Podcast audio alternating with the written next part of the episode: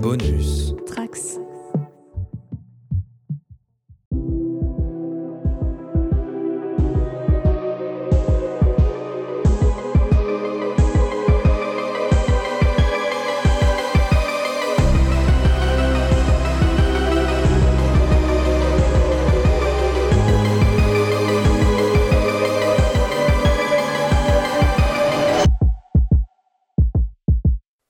Retrouve pour cette deuxième vidéo, cette fois-ci consacrée aux enfers. Comme on vous l'a expliqué dans la première vidéo, on vient explorer les thèmes de cette 17e édition du festival Court-Métrange.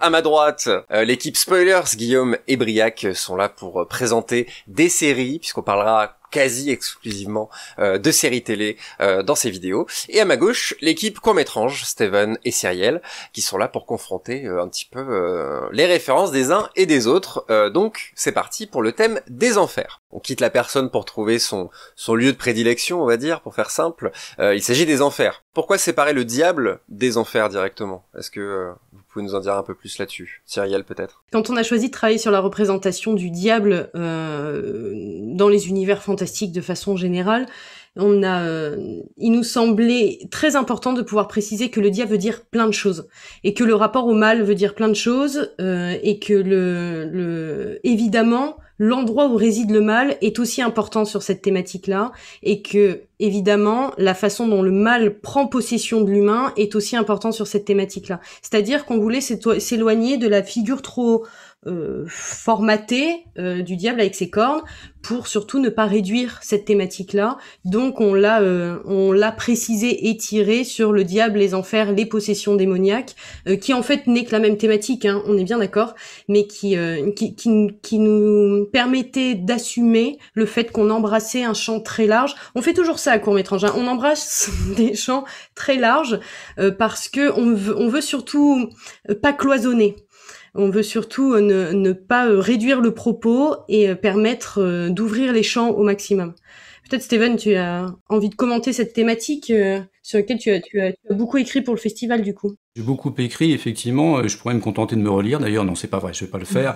Euh, mais c'est vrai que c'est c'est le lieu, le lieu de rétribution post-mortem de tous les crimes qu'on a commis ici-bas, qui était absolument incontournable. Mais euh, quand bien même, effectivement, on a le désir d'aller euh, s'aventurer, d'aller flâner dans les autres enfers, il n'empêche néanmoins que euh, l'enfer, il a quand même été très modélisé, très représenté, et très, il nous influence principalement à travers une religion chrétienne, médiévale. De toute façon, c'est lui et c'est bien elle qui en a donné la forme la plus, la plus concluante et la plus, la plus répandue, notamment à travers le cinéma et, la série, bien entendu. Donc on a beaucoup de mal, beaucoup de mal à échapper à, à ces représentations-là, de toute façon. Oui, parce que bon, donc les, les, les enfers, donc on, on va en parler en tant que que lieu, on va dire, hein, pour faire euh, pour faire euh, très très simple, pour euh, presque une entité, hein, presque par par moment, notamment dans une série que j'ai pu évoquer, hein, une certaine Buffy qui ferait toutes sortes de choses contre de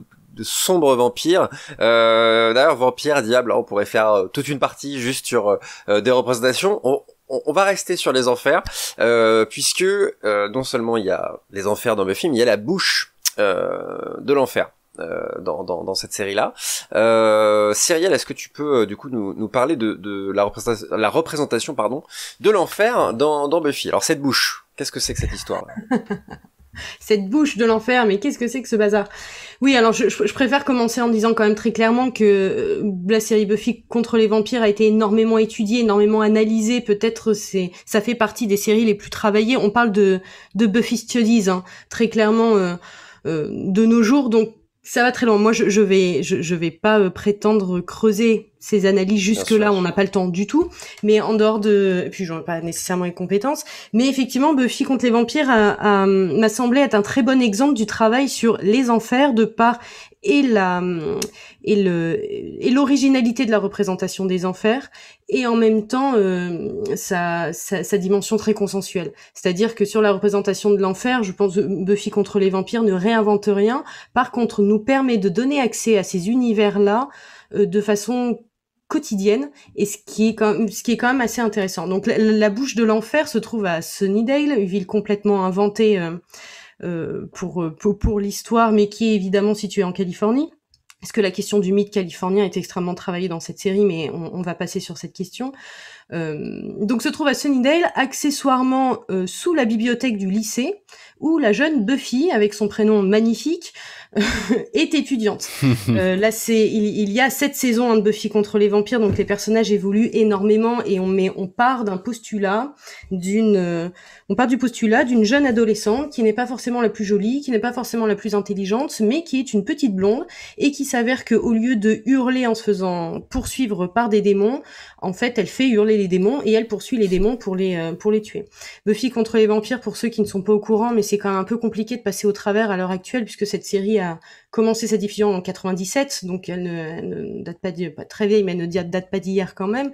Euh, et euh, la dernière représentante en date de, de, plusieurs générations d'élus, de Slayer, donc de, de tueuses, qui euh, qui voient élire après la mort de la dernière, une nouvelle, une nouvelle petite bonne femme qui se retrouve avec la force euh, de pouvoir combattre, combattre les démons, notamment les vampires, mais en fait de façon générale les démons, et de protéger l'humanité contre, euh, contre l'invasion potentielle des enfers sur Terre.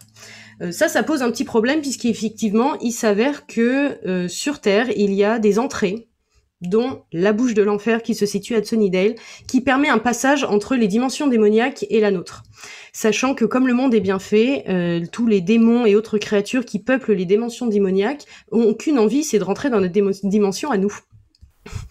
Euh, les dimensions démoniaques de Buffy contre ouais c'est un, un, problème ça crée un scénario aussi hein, mais c'est un problème au quotidien euh, c'est la, la, façon dont, dont, dont les univers démoniaques sont représentés dans Buffy, enfin représentés, assez peu représentés visuellement en fait, plutôt dépeints, racontés, euh, est aussi assez rigolo puisqu'il existe des millions de dimensions démoniaques, euh, de dimensions parallèles, mais qui sont a priori au service du mal, avec des degrés différents, avec des créatures plus ou moins viles, plus ou moins dangereuses, plus ou moins terribles. Il y a même une dimension qui n'est que qui n'est peuplée que par des crevettes. Par exemple, ça fait partie d'une des rares dimensions démoniaques que l'on peut trouver. Intéressant. Intéressant. Et, euh, et donc cette bouche de l'enfer donne accès à notre dimension à nous, à une, ces multitudes de dimensions démoniaques, et notamment à une dimension démoniaque qui n'est jamais réellement précisée, mais euh, qui donnerait accès à l'une des, euh, des dimensions les plus terribles et diaboliques qui, qui existent. la bouche de l'enfer essaye de s'ouvrir régulièrement, de par l'action de plusieurs euh, personnages maléfiques qui vont essayer d'ouvrir cette fameuse bouche de l'enfer, avec euh, l'action de différents protagonistes qui sont parfois pas si maléfiques que ça, mais qui pour X raisons vont essayer d'ouvrir cette bouche de l'enfer et répandre le mal sur Terre. Euh, le personnage de l'élu, de la tueuse, l'une de ses missions principales est d'empêcher que cette bouche de l'enfer s'ouvre. Euh, petit divulgachage aussi, à la fin de la série, on se rend compte qu'il n'y a pas une bouche de l'enfer, mais qu'il y en a plusieurs sur Terre et qu'il y en a une autre à Cleveland, donc le travail de Dieuse n'est pas terminé. Euh, probablement, alors pour épargner euh, le, le, détail de ces sept saisons qui travaillent autour de ce motif, qui est un motif central hein, du coup de cet accès vers le mal, de la façon dont le mal essaye d'accéder à nous, ce qui est bien évidemment une, une, une métaphore supplémentaire sur nos combats intérieurs et sur la morale et sur les choix éthiques que nous faisons. Euh, les mondes est, euh, étant l'image de nous-mêmes évidemment. Euh, la dernière saison de Buffy contre les vampires est peut-être la plus flagrante puisqu'elle fait apparaître euh, la force. Rien à voir avec Star Wars. Euh, dans version originale, on ça s'appelle The First, euh, qui est en fait l'incarnation. C'est l'incarnation, c'est l'esprit du mal. C'est qui existe avant, qui existe déjà avant la création de l'univers, qui est dans chaque enfant euh, à partir de la première minute où il est né, qui est dans chaque vieillard qui qui pousse son dernier souffle sur son lit de mort l'esprit du mal, l'incarnation du mal, d'ailleurs une incarnation qui est représentée de façon euh, assez intelligente puisque euh, la force, The First, ne peut pas s'incarner, elle ne peut être vue que sous la forme de personnes défuntes, euh, elle n'est pas palpable, elle ne peut pas toucher, elle ne peut pas agir, si ce n'est agir sur l'esprit humain. La force, donc The First, est la première, est un peu le le, méchant suprême en fait de la totalité de cette histoire racontée en cette saison, puisque euh, de par son influence, de par, euh, de par son, son ontologie, c'est lui qui insuffle le mal partout. Euh, ce qui est assez intéressant avec la Force, c'est que l'univers de la série dépeint du coup, vu qu'elle ne peut, elle n'est pas palpable et, qu'elle ne peut, pas agir, elle a ce qu'on appelle des bringers, qui sont en fait des moines aux yeux crevés, mutilés, euh, qui sont en connexion avec la Force, qui ont fait un avec la Force, euh, et qui sont ces agents et qui eux manient très bien le couteau et qui vont mettre en place euh, ces, ces, fameux gros schémas de lutte pour la possession de la terre. Euh, la force finit par trouver un acolyte aussi intéressant euh, qui est un prêtre. C'est là où, où, il y a une dimension qui mérite d'être notée, c'est-à-dire que l'essence du mal, euh, son incarnation sur Terre en dehors de son de, des formes qu'elle peut prendre euh, par euh, en, en, prenant l'image de personnes défuntes. Euh, son incarnation sur Terre, son champ d'action est fait par un clergé, très clairement. On a évidemment une, non seulement une ironie, mais aussi une véritable interrogation sur les, les, agents du, de l'entité supérieure, les agents sur Terre qui sont censés représenter, évidemment, normalement, en tout cas dans l'Église catholique, le bien, la volonté de Dieu, et qui, là, très clairement assumé, euh, sont des prêtres qui représentent la volonté du mal. Donc des prêtres mutilés, d'accord. Caleb, le chef prêtre qui représente la force, euh, euh, qui travaille pour la force sur Terre, lui n'est pas mutilé, il est vraiment pas très sympathique, et il arrive à avoir une forme sur une force surhumaine en euh, se mélangeant avec la force, puisque la force peut rentrer dans un corps pour euh, lui insuffler force, volonté et euh, relatif pouvoir démoniaque.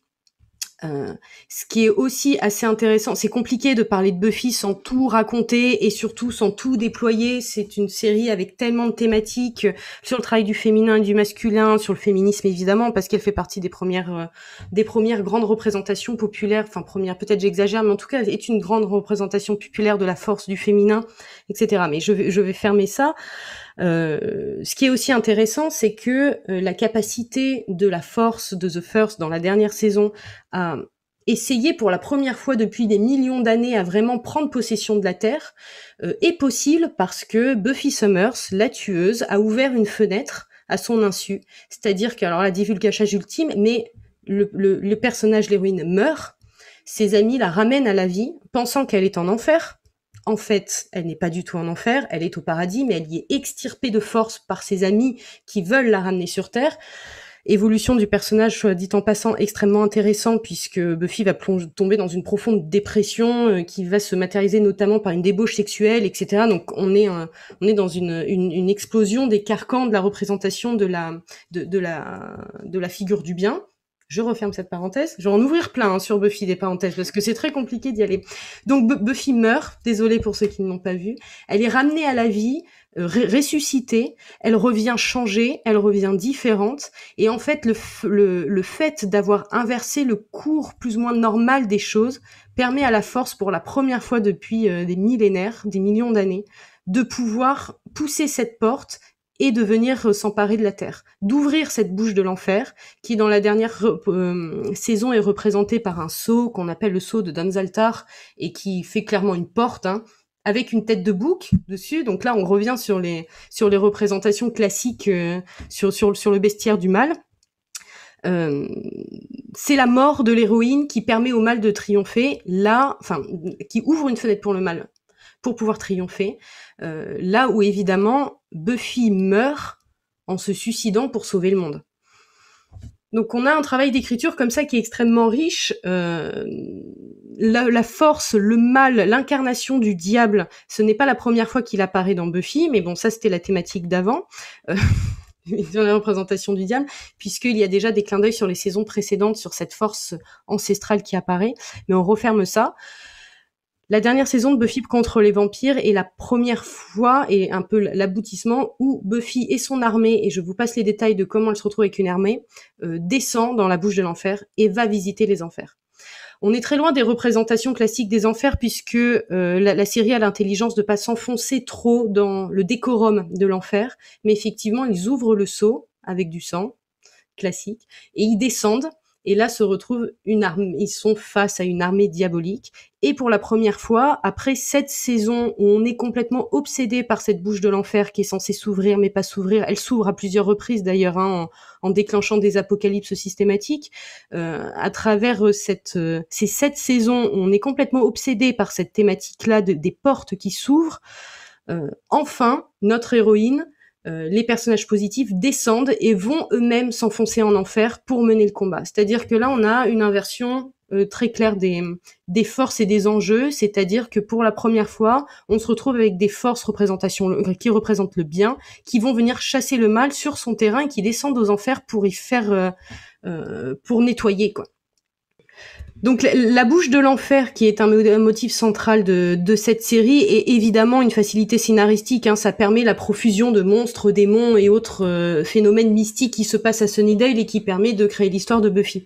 Mais c'est euh, évidemment un prétexte aussi pour pouvoir réinventer cette mythologie des univers démoniaques, cette mythologie de la représentation de l'enfer. On parle de Buffyverse, hein, très clairement aussi, et pas seulement chez les fans hystériques de Buffy contre les vampires, hein, c'est, rentré dans les études universitaires, notamment anglo-saxonnes, de, voir comment euh, là l'enfer est pensé sur un système de multiverse, justement, d'univers parallèles euh, qui cohabitent et qui vont, qui ont des, des, des barrières fragiles et qui sont capables de s'ouvrir de temps en temps.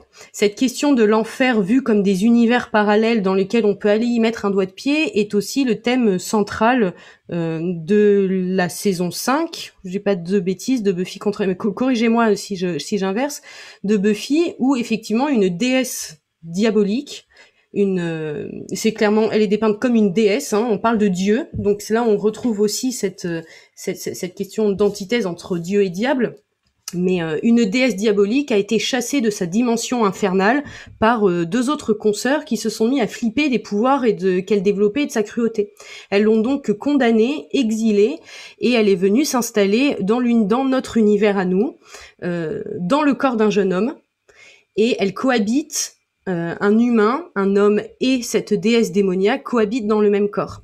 Euh, c'est là, ça fait partie des moments dans la série où on a réellement ce travail, cette ouverture sur la notion des dimensions démoniaques et des représentations de l'enfer, puisque euh, cette, cette déesse va foutre le bazar pour rentrer chez elle. Et effectivement, on a une série qui s'écrit avec un arc narratif sur uniquement cette question, une saison, pardon, uniquement cette, cette question-là. D'ailleurs, dans les dialogues des personnages, ils en jouent, ils en rient souvent. Elle veut juste rentrer chez elle. Euh, mais elle cherche une clé qui permettra d'ouvrir les frontières entre les univers démoniaques et du coup rentrer dans la sienne, mais ça ouvrira toutes les, toutes les portes en même temps. Et bien entendu, l'apocalypse s'installe chez nous. Euh, Buffy, ses acolytes, qu'on, ce, qu'on appelle le Scooby Gang, puisque les personnages se dénomment eux-mêmes comme ça, vont tout faire pour empêcher euh, cette déesse de trouver cette clé et d'ouvrir simultanément la totalité des portes qui ferment, des barrières qui ferment les différentes dimensions démoniaques. Euh, c'est à l'issue de cette saison que Buffy perd la vie, d'ailleurs. Et elle ressuscitera dans celle d'après, ce qui foutra le bazar avec la force et ce qui fera que, évidemment, tous les protagonistes représentatifs du bien vont finir par descendre en enfer. Ce qui n'est absolument pas une damnation hein, dans l'écriture de la série, puisqu'ils descendent pour faire le ménage. Ils descendent pour la première fois avec dans l'écriture de cette série, faire en sorte que les représentations du bien ne subissent pas les attaques du mal mais que euh, les, les, pouvoirs, les prises de pouvoir s'inversent. Euh, ce qui est évidemment un parallèle euh, incroyablement fort, mais qui est filé dans la totalité de la série sur la question de la, du, de la rébellion contre le patriarcat et sur euh, la, euh, la, la, valorisation de l'émancipation et notamment de l'émancipation féminine, puisqu'il n'y a pas que les personnages féminins qui s'émancipent hein, dans cette série. Les à mon sens, mais ça a été beaucoup discuté, les personnages masculins sont des personnages forts aussi et avec un schéma et de rédemption et d'émancipation très très bien travaillé. Mais bien entendu, il s'avère que dans Buffy contre les vampires, les personnages les plus forts, euh, en termes de pouvoir, de force morale, de euh, d'engagement euh, et de et de sacrifice sont un peu systématiquement des personnages féminins. parenthèse fermée sur l'approche féministe de Buffy. La bouche de l'enfer donc, passage vers les enfers et ce qui est voilà cette dimension assez intéressante de du buff du Buffyverse de des enfers pensés comme des dimensions parallèles à l'échelle de ce que la métaphysique peut nous expliquer aujourd'hui. Mais pour remonter un petit peu à la question rétrospectivement à la question de Charles, la bouche de l'enfer. Est-ce que la bouche est nommée comme telle dans la saison Buffy? Oui, oui, elle s'appelle la bouche de l'enfer, euh, la Boca del Inferno en espagnol, puisque la Californie a été espagnole pendant une période. Encore une fois, effectivement, tu, tu citais la, dimension un peu consensuelle quand même des représentations infernales, mais la bouche de l'enfer, si on remonte encore une fois, là c'est le petit, le petit point de, de, point de vue théologique, encore une fois, je pensais pas que j'allais euh, adopter cette posture-là euh, dans le cadre du débat, mais c'est la bouche du Léviathan la bouche de l'enfer. Le Léviathan, c'est cette créature mythique qui nous vient du chaos, qui représente la révolte des animaux contre le Créateur. C'est une énorme bouche qui avale les pêcheurs. C'est bien de ça, euh, euh, l'origine de la bouche, elle provient de là. Oui, oui, tout à fait. Dans la série Buffy, ça, n'est que euh, le, déploiement de cette image, une fois de plus, et, d'une image dantesque aussi, sur, sur ce passage vers les différentes strates de l'autre monde et qui, a priori, serait démoniaque. D'ailleurs, des personnages vont en enfer. Ils sont euh, condamnés à aller en enfer, ils sont punis. Euh, c'est ce qui arrive au personnage d'Angel, par exemple, qui, euh, qui ne meurt pas, il est juste aspiré en enfer. Et on, ne parle pas d'une mort, on ne parle pas d'un passage de l'âme vers autre chose. On parle de l'individu qui est aspiré vers un autre monde. On, est encore dans ces schémas de dimension. On est aspiré vers les enfers, on est mangé par les enfers, et ça, n'a, ça, n'a, ça, n'a, ça a beaucoup moins de liens que dans la, la mythologie chrétienne, par exemple, euh, avec l'âme qui va vivre une seconde vie ailleurs. C'est nous sommes, en tant qu'individu, aspirés dans une autre dimension. Selon moi, euh, Angel, de toute façon, ne rejoint les enfers qu'à partir du moment où il y a un spin-off avec une série qui lui est consacrée. Hein. oh pas d'accord. Moi, je suis d'accord avec toi. Mais justement, euh, Briac, je te sais euh, féru de, de, de, Buffy euh, contre les vampires. Euh, cette bouche de l'enfer, tu, tu voilà, tu t'associes à, à la vision de, de Cyrielle. Est-ce que moi, je n'ai pas vu la série en question. Enfin, j'ai vu quelques épisodes. Euh, je suis pas assez spécialiste, mais voilà, je, je, je sais. On a souvent parlé dans spoilers de, de, de Buffy. Cet enfer là de Buffy. Qu'est-ce qu'on qu'est-ce qu'on peut en dire de d'autre? Je pense pas qu'il y aura grand chose à dire de plus que tout ce que nous a dit euh, Cyrielle. En plus, moi, c'est vrai que ça remonte un petit peu à mon dernier visionnage de Buffy, donc j'aurais pas forcément de détails à, ajouter. Mais après, il y a des choses intéressantes dans Angel aussi. Hein. Justement, ils vont dans d'autres, il y a d'autres dimensions démoniaques qui nous sont, qui nous sont montrées. Et euh, globalement, en plus, on va, enfin, pour revenir un petit peu, faire un pont avec nos, nos, notre discussion, notre première discussion sur le diable, ce qui est intéressant dans Angel, c'est que là, les, les figures du mal, ça va pas être The First, mais ça va être un cabinet d'avocats. Donc euh, la figure ultime du mal, c'est un cabinet d'avocats et euh, la, la, série va en plus, euh, la dernière saison d'Angel se déroule après Buffy et va encore plus loin que donc tout ce qui avait été abordé dans Buffy, parce que là il y a un, un, un, passage où les héros vont se dire, on va rejoindre ce cabinet d'avocats et le changer de l'intérieur. Donc c'est après avoir affronté le mal dans les sept saisons de Buffy et les quatre premières de, de Angel, on se dit bon peut-être qu'on peut faire ça et se rendre compte que c'est totalement impossible. Et la conclusion de la série est très intéressante aussi, où justement ils vont accepter l'idée que de toute façon ils pourront jamais gagner contre le mal, mais comme Frank Black dans Millennium, euh, la série se conclut sur l'idée que de toute façon faut y aller. Même si on va tout perdre, il faut absolument continuer ce combat, même s'il est impossible de le, de le gagner. Et c'est pour ça que c'est un combat sans fin, du coup, parce que euh, d'autres viendront. Tu parlais aussi des élus, euh, euh, des, des, des, tueuses qui sont élues les unes après les autres. Euh, ouais, alors non. À leur mort. Je suis désolée, mais là je vais repartir un coup. non, mais c'est hors sujet, mais évidemment la dernière saison contre de, de Buffy est euh, il n'y a plus une élue. En fait, toutes les femmes qui potentiellement auraient pu un jour recevoir le don ou la malédiction de devenir une tueuse euh, deviennent une tueuse, c'est-à-dire que les femmes de la série, c'est-à-dire Buffy et notamment le personnage de Willow qui devient une sorcière qui a son temps maléfique d'ailleurs, puisque tous les personnages sont un peu maléfiques à des moments, d'où cette euh, ambiguïté entre le bien et le mal euh, évidemment, mais le personnage de Willow devient une puissante sorcière et décide de canaliser, je la fais courte, mais de canaliser la puissance mystique offerte à la tueuse euh, et de la répartir, de l'offrir à toutes les femmes qui pouvaient avoir ce potentiel-là. Donc c'est un soulèvement féministe qui se passe à la fin de la dernière saison de Buffy, particulièrement intéressante. Et en plus c'est un, et c'est mentionné comme ça dans les dialogues, hein, c'est un pouvoir qui avait été donné par les hommes aux femmes et qui là sont repris par les, par les femmes pour être redistribués sur toutes les femmes qui avaient le potentiel de se soulever un jour, euh, de ne plus subir et de combattre. Et c'est comme ça qu'elle crée une armée euh, d'ailleurs. Très bien. Bah écoutez, euh, on, a eu une petite explication sur sur Buffy. Guillaume applaudit carrément. Si, si j'osais, je, je, je le suivrais. Mais justement, Guillaume, puisque tu voilà envie d'applaudir, à notre à notre tour de t'applaudir euh, sur cette notion d'enfer. Tu vas revenir euh, dans, dans, Westworld, dans le monde de, de Westworld, sur euh, cette euh, représentation là. Qui a à la fois, bah, du coup, on, on, on imagine plusieurs ressemblances avec cette notion d'enfer. Oui, ben on va. Je pensais pas qu'on allait aborder effectivement la série autant dans euh, le thème de la rencontre avec le diable, mais euh, on, va y revenir. J'avais envie de vous y emmener dans ce parc à thème euh, de Lisa Joy et Jonathan Nolan, donc diffusé sur HBO, hein, qui en est à sa troisième saison, parce que Là encore, il me semblait être intéressant de voir que dans cette série d'anticipation, euh, où on crée des androïdes pour habiter un parc d'attractions et euh, on va dire, servir de faire valoir à tous les êtres humains qui veulent euh, euh, s'amuser dans ce parc de la l'attraction la plus la plus naïve, on va dire, à la plus la plus horrible. eh bien, on a un lieu qui, pour moi, euh, et en tout cas à travers le regard des androïdes, nous est vraiment présenté petit à petit comme un vrai euh, enfer sur Terre, si, si on veut. Et qui, d'ailleurs, euh, aussi euh, acquiert au fur et à mesure de la série, et notamment à travers un épisode en particulier, un statut quasi religieux d'enfer.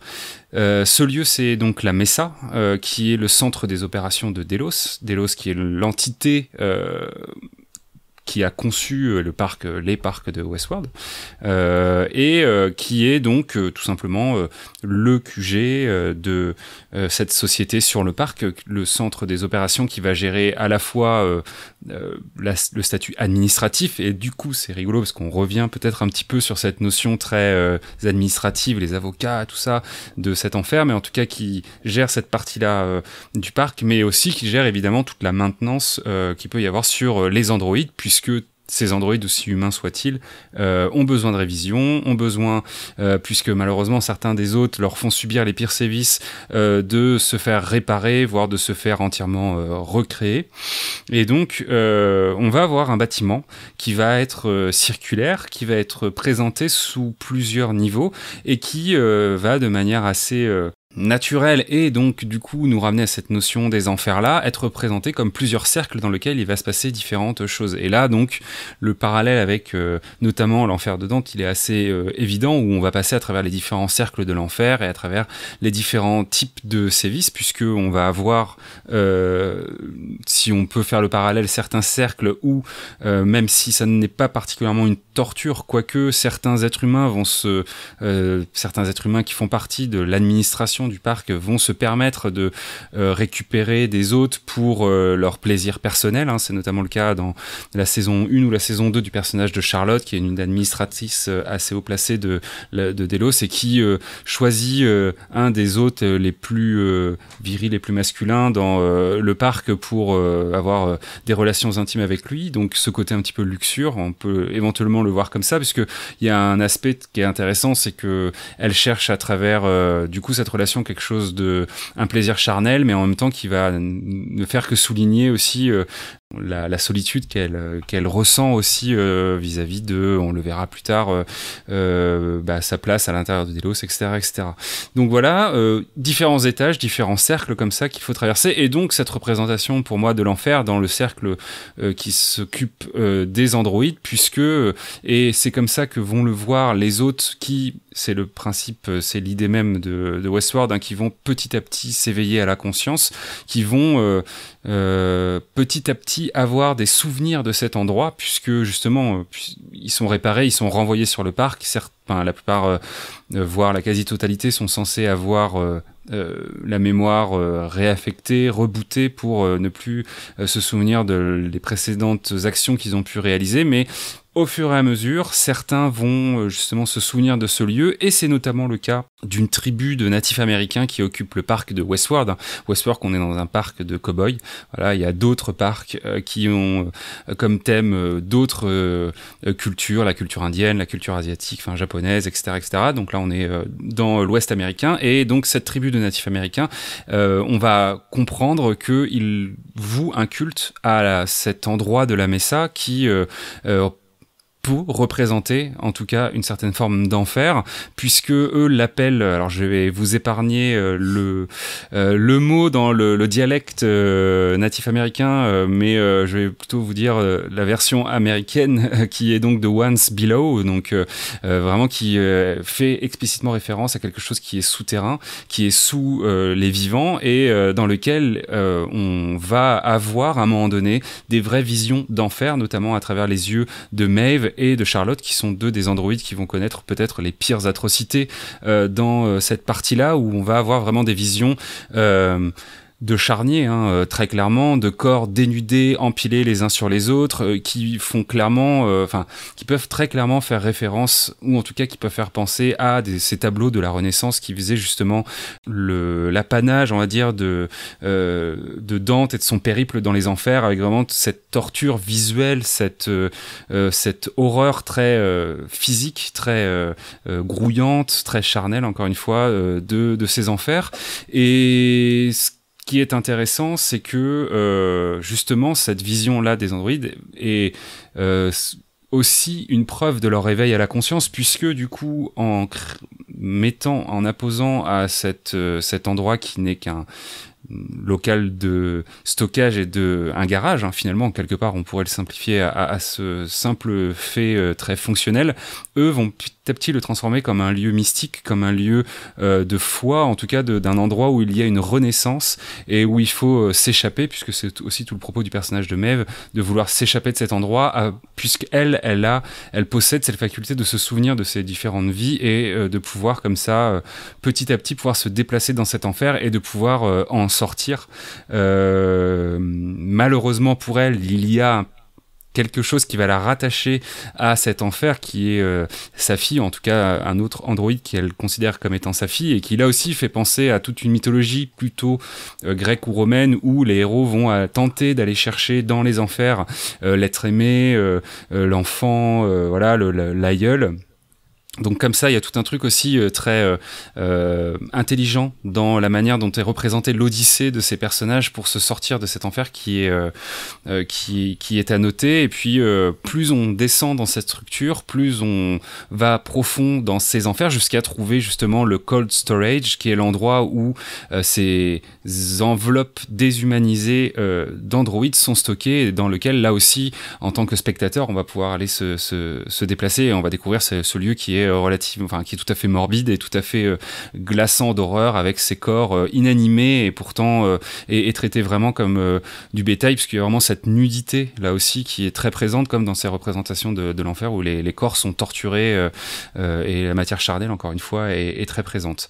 Et donc voilà, je trouvais amusant encore une fois d'aller voir côté SF ce qui pouvait être euh, euh, fait notamment du coup dans Westworld par rapport à cette représentation là de, des cercles de l'enfer.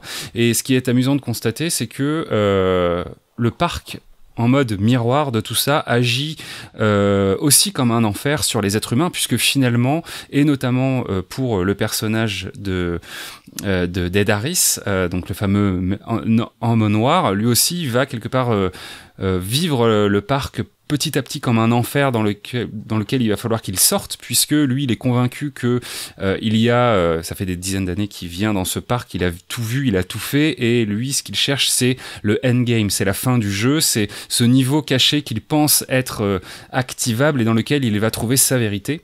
Lui-même peut-être ignore un peu cette vérité, mais en tout cas, il la cherche, et ce qui va le mettre sur la piste de The Maze, le labyrinthe, qui est donc quelque part un miroir à cette espèce d'enfer que peuvent vivre les autres, puisque lui aussi va s'enfoncer dans euh, ben, les recoins plutôt psychologique de ce labyrinthe et petit à petit va, à force d'horreur psychologique et physique, il va perpétuer jusqu'à se faire du mal lui-même, on va dire, et faire du mal à son entourage, quelque part, s'enfoncer dans cet enfer et le dénaturer totalement jusqu'à euh, le faire douter de sa propre condition euh, d'être humain. Et du coup, je trouvais qu'il y avait un truc intéressant aussi à ce niveau-là à constater entre ce que pouvaient vivre les, les androïdes dans cet endroit très froid, mais qui commençait à petit à petit euh, prendre une nature plus humaine et plus charnelle dans l'horreur de ce qui est fait à ses corps, dans cet enfer technologique, et là où, de l'autre côté, euh, bah, le personnage d'Aris, lui, petit à petit, perd de son humanité pour euh, euh, lui aussi s'enfoncer dans cet autre enfer qui, est, qui est le parc. Et je connais Guillaume, je sais même qu'il s'est restreint dans, dans, son analyse en plus, donc il y a évidemment beaucoup de choses à ajouter sur Westworld, c'est un univers qui est extrêmement riche, donc jetez-vous, euh, rajoutez-le sur votre liste, sur votre petit papier juste à côté. Allez voir, euh, allez voir euh, Westworld.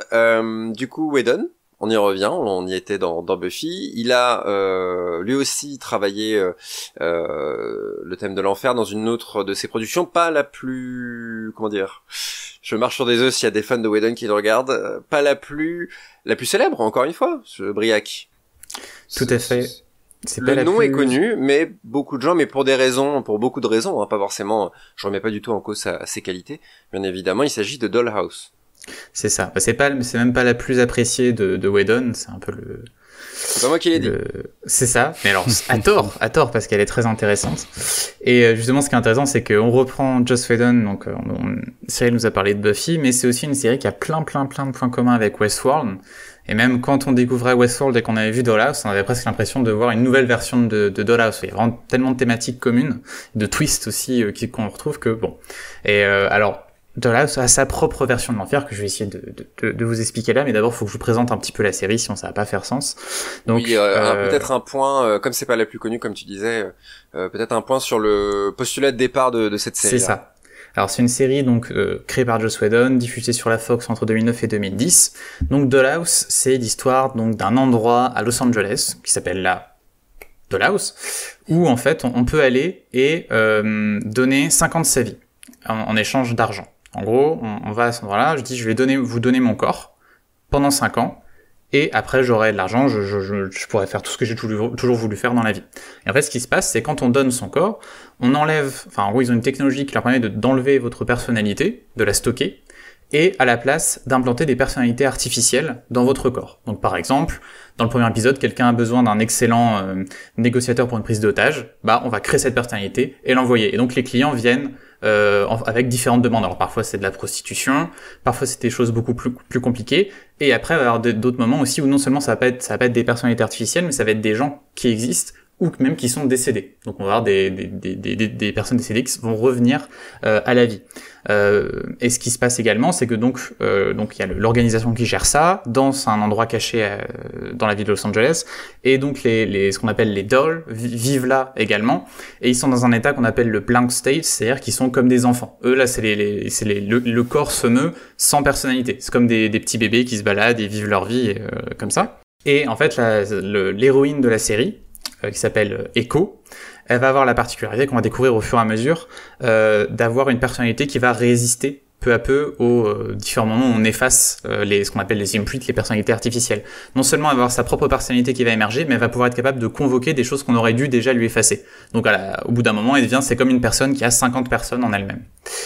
et donc, Ouais, euh, Dollhouse, c'est une, série qui a une dimension méta, parce que ça, c'est bien sûr une métaphore de la manière dont on crée des séries, avec euh, bah, les, les, dolls qui fonctionnent comme des acteurs, on a des, d'autres qui sont analogues à des réalisateurs, des scénaristes, etc. Mais c'est surtout une série, et donc j'en parle un petit peu avant d'arriver à sa représentation de l'enfer, qui a deux thématiques principales, qui est d'abord l'identité, et ensuite la domination, le pouvoir. Donc l'identité parce que c'est une série qui est en fait presque une illustration de euh, cette expérience de pensée euh, de l'Antiquité. Je pense que vous connaissez, ça a été, ça a été euh, évoqué il y a pas longtemps dans WandaVision. C'était marrant de voir ça. C'est celle du bateau de mm. Thésée. Donc cette idée du bateau de Thésée, donc que les Athéniens conservaient et donc faisaient attention à ce qu'il ne, soit pas trop décrépit. Donc ils, ils, remplaçaient les planches une à une. Sauf qu'au bout d'un moment, on se retrouve avec un bateau qui n'a plus aucune planche d'origine et on se demande est-ce que c'est encore le bateau de Thésée juste parce que c'est sa forme. Et on peut même aller plus loin et se dire, et si on a conservé toutes les anciennes planches et qu'on refait le même bateau avec la même forme, est-ce que du coup c'est celui-là le bateau de Thésée? Et donc euh, Dollhouse pousse ça donc à, euh, vers donc les questions euh, donc plus de l'identité humaine et se dit bon mm. euh, c'est quoi qui fait votre identité? Est-ce que c'est votre corps? Est-ce que c'est vos souvenirs votre personnalité? Est-ce qu'il y a quelque chose d'autre? Est-ce qu'il y a peut-être une âme? Et va d'ailleurs un peu dans ce sens puisqu'on va découvrir que la plupart du temps euh, les, les, les dolls vont avoir un petit reste de leur personnalité originelle alors qu'elle a été effacée. C'est comme s'il y avait quelque chose de toute façon qu'on peut pas enlever. Et c'est aussi une série qui a donc des, thématiques euh, politiques parce qu'on va réfléchir aux dérives de cette technologie euh, imaginaire. Et dans la première saison on nous répète souvent euh, la dollhouse vend du fantasme, mais c'est pas son objectif. Et ça parle aussi bien de la série que de, de ces thèmes. Alors bien sûr, il y a une question de la réification de l'autre. Euh, on, on, nie son, son, individualité et ça peut être bah, tous les modes d'exploitation qu'on a dans notre système capitaliste moderne. Et c'est d'ailleurs quelque chose dont la série est consciente et elle assume un peu ses, son, son héritage, on va dire, euh, générique, donc de science-fiction, puisque euh, l'entreprise qui gère la Dollhouse s'appelle Rossum et Rossum, c'est une référence à Rossum's Universal Robots de l'auteur euh, tchécoslovaque Karel Sapek, qui est la pièce qui a, euh, dont vient le mot robot. Euh, robot qui signifie donc en, en, en slave travail forcé, euh, et qui justement cette pièce n'était pas des machines mais des êtres artificiels. Donc on trouve vraiment le lien avec euh, avec Dollhouse. Donc il y a, y a, cette dimension politique et il y a aussi ce qu'on nous sous-entend, c'est qu'en fait le but de la Dollhouse, c'est de créer une édite qui sera immortelle, qui pourra se déplacer de corps en corps, dans plusieurs corps à la fois, et on se dirige vers une conclusion apocalyptique vers la fin de la série. Et la série dit, bah, si on n'a plus peur de mourir, euh, qu'est-ce qui va nous rester en fait au niveau moral et au niveau éthique? Il y a un personnage qui dit, imaginez un homme qui peut accomplir ce qu'il peut accomplir s'il n'a peur de rien, qui peut vivre pour toujours. C'est-à-dire, est-ce que bah, tout, toutes nos conventions, tout ce qui fait tenir une société va peut-être s'envoler à partir du moment où une minorité a ce pouvoir-là. Et c'est d'autant plus glaçant que maintenant on a effectivement des gens qui travaillent à éradiquer la mort, hein, différents scientifiques. Donc c'est actuellement euh, l'objectif. Et ces deux thématiques de l'identité et de la domination vont se voir réunies dans un épisode qui s'appelle The Attic, donc le grenier. Le grenier dans la série, c'est un espace dont on nous parle souvent, mais on nous dit jamais vraiment ce que c'est. On dit euh, en fait, euh, quand alors cette doll est défectueuse, on l'envoie au grenier mais on, apprend même que quelqu'un qui n'est pas une doll, un, être genre un, employé qui se rebelle ou quelque chose comme ça, peut être envoyé au grenier. Et au début, on imagine un peu un truc, bah, même c'était avant, Westworld, mais un peu comme ce que tu disais, le cold storage, qui peut-être ils sont tous là dans un coin à attendre, euh, voilà. Et éventuellement, bien sûr, on va voir ce que c'est. Et il y a un personnage qui nous dit, on dit que c'est euh, comme le, pire enfer que tu peux jamais imaginer. Et les, héros de la série vont être à un moment euh, amenés au grenier qui prend la forme au niveau physique, juste une espèce de table où on te met et on te, on te, il y a un liquide qui rentre et on te met une espèce de plastique comme si t'étais mis sous vide. Sauf qu'ensuite ça te, y a une, ça te protège dans une espèce de monde virtuel. Et en fait dans celui-ci, tu es en permanence confronté à ta propre, ta pire peur, ton, ton pire cauchemar. Euh, donc déjà, premier, premier élément intéressant pour cette représentation de l'enfer un peu moderne, puisque ça pas être, tu ne vas pas payer pour tes péchés, mais tu vas être confronté à ce qui se fait euh, le plus peur. Et c'est une peur qui va en plus reposer sur la mémoire spectatorielle, puisqu'il va falloir que nous, spectateurs, on souvienne ce que ça représente pour les personnages, d'où vient, d'où viennent ces peurs-là. Et donc, par exemple, pour l'héroïne euh, Echo, ça va être, elle va, avoir, elle va voir ses amis se faire tuer de, sous ses propres yeux à chaque fois qu'elle essaie de les faire s'échapper. Et c'est l'idée que bah, elle peut pas sauver tout le monde, alors qu'elle c'est ce qu'elle essaie de faire depuis le début, même dans son ancienne vie. Euh, on en a une autre qui a été violée et qui est condamnée à toujours revivre son viol avec en plus une espèce de version zombifiée de son violeur absolument horrible. Et enfin un autre héros qui est un vétéran qui lui se retrouve à revivre un moment où il a commis une bavure, mais où cette fois-ci euh, la personne qui l'a tué c'est lui-même. Donc ils, et ils sont tous, en boucle à revivre en permanence euh, ce, même problème. Et en fait, on va avoir un, rebondissement qui va nous apprendre que on fait pas ça juste pour les torturer, mais en fait, Rossum, la boîte, ils, ils, ils font en sorte que donc leur cerveau soit en permanence euh, sous adrénaline à cause de la peur, parce qu'en fait, ça génère de la puissance de calcul, et c'est avec ça qui, euh, enfin, c'est ce qui leur permet de faire fonctionner leur ordinateur central. Donc en fait, ils exploitent la peur qu'ils instillent en permanence euh, dans ces dolls qui sont euh, dans Ziatic. Et finalement, la solution pour s'en sortir, ça va être d'abord d'arrêter d'avoir peur. Donc ils vont peu à peu réussir à dire, faut qu'on arrête de, faut qu'on aille au-delà de cette peur-là, qu'on arrête. Et même au final de se laisser tuer à l'intérieur de, de, de, du grenier pour pouvoir sortir. En fait, c'est ça qui va leur permettre de faire ça. Donc en fait, il faut apprendre à déconstruire ses propres peurs pour euh, se libérer là dans le, le grenier euh, de, de, de, Dollhouse. Et je trouve donc c'est une représentation assez intéressante de l'enfer qui est donc à la fois un peu qui a des dimensions ontologiques et politiques et surtout émancipatrice en fait. Ce passage dans l'enfer va permettre au héros à la fin de se libérer vraiment sur la fin de la série. Et ça souligne deux choses je trouve assez intéressantes, c'est d'abord que quand on cesse d'avoir peur, on va pouvoir retirer leur pouvoir à ceux qui nous oppriment, puisque quand ils vont cesser d'avoir peur et qu'ils vont se déconnecter, Rossum perd son ordinateur central, et enfin que les systèmes d'oppression finissent toujours par se piéger eux-mêmes parce qu'ils vont nous donner la clé même de notre émancipation.